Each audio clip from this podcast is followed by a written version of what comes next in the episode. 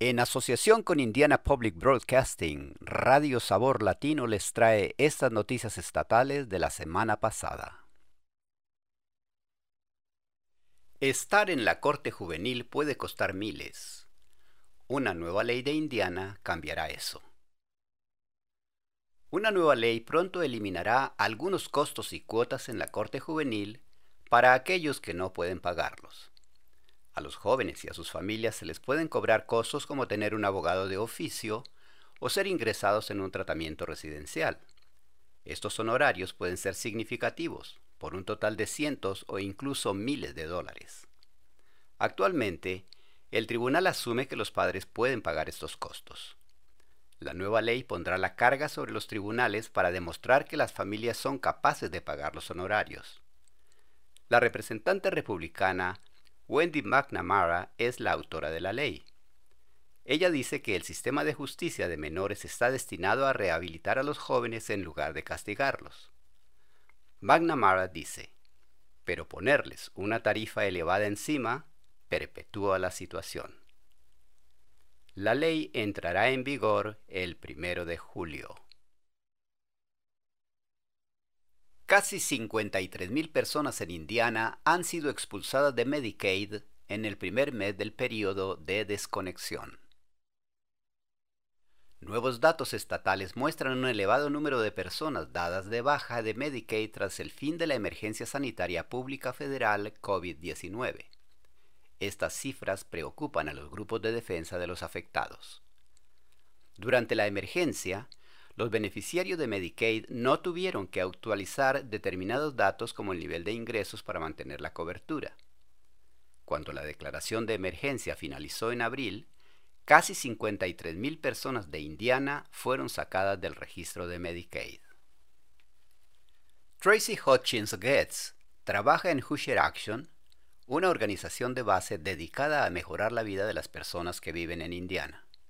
Ella dice que este número seguirá aumentando durante el próximo año y podría afectar a las poblaciones vulnerables. Hutchins Getz dice, Medicaid mantiene nuestra fuerza laboral saludable y mantiene a los Hoosiers trabajando en Indiana. Eso es de lo que realmente estamos hablando. Cuando hablamos de personas que pierden su seguro médico, son niños, son familias trabajadoras y es tu abuela en un asilo de ancianos. Los representantes del Estado dicen que están mejorando la divulgación y la presentación de datos para llegar a más gente y proporcionar información sobre el seguro médico. Un periodo de gracia de 90 días permite a quienes reúnen los requisitos pero no estaban inscritos recuperar la cobertura actualizando su información con el Estado. Early Learning Indiana ofrecerá hasta 500 mil dólares en subvenciones a la educación infantil.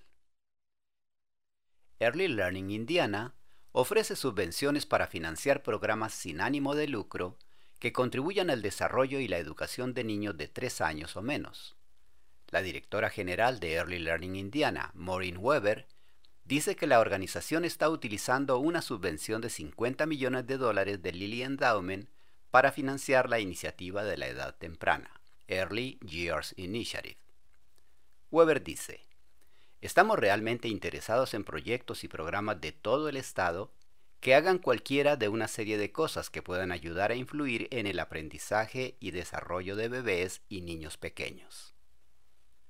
Weber dice que esos proyectos podrían incluir ideas como visitas a domicilio y programas de preparación de padres, apoyo a guarderías, programas de alfabetización temprana y detección e intervención para niños con discapacidades. Para recibir subvenciones, las organizaciones deben cumplir los requisitos enumerados en la solicitud de propuesta de Early Learning Indiana que se pueden encontrar en su sitio web. Weber dice que las organizaciones que no cumplan los requisitos, pero que quieran solicitar una subvención, pueden asociarse con otras organizaciones que sí los cumplan. Early Learning Indiana revisará las propuestas a finales de este verano y anunciará los beneficiarios a principios de septiembre. Lilly Endowment también financia Indiana Public Broadcasting News. Estas noticias fueron traídas a usted a través de una asociación de Indiana Public Broadcasting y Radio Sabor Latino, traducción proporcionada por El Puente. Volveremos la próxima semana con más noticias.